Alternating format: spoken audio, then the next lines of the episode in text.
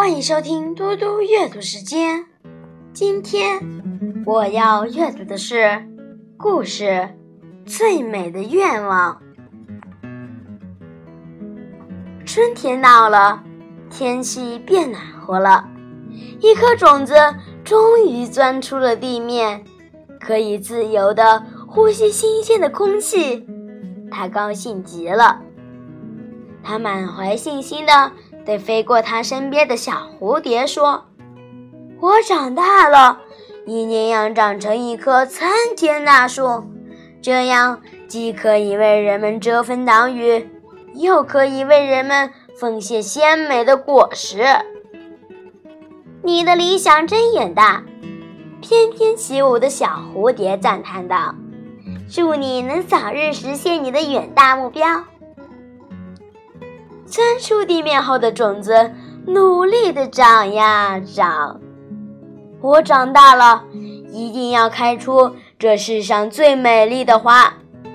钻出了地面的种子对辛勤工作着的小蜜蜂说：“我一定要散发出世界最香的气味，让所有靠近我的人都能够心旷神怡。”你的理想真美丽。小蜜蜂嗡嗡嗡地说道：“希望你的理想能实现，能让这世界变得更美丽。”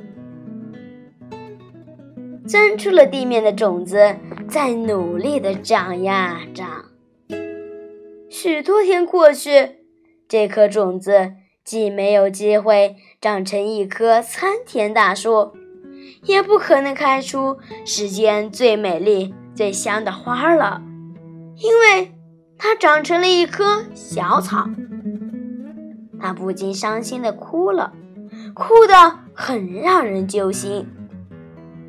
终于有一天，它停止了哭泣，重新振作起来，因为它明白了，它本身就是一颗草的种子，努力展现绿色的生命，让大地充满生机。才是他最美的愿望。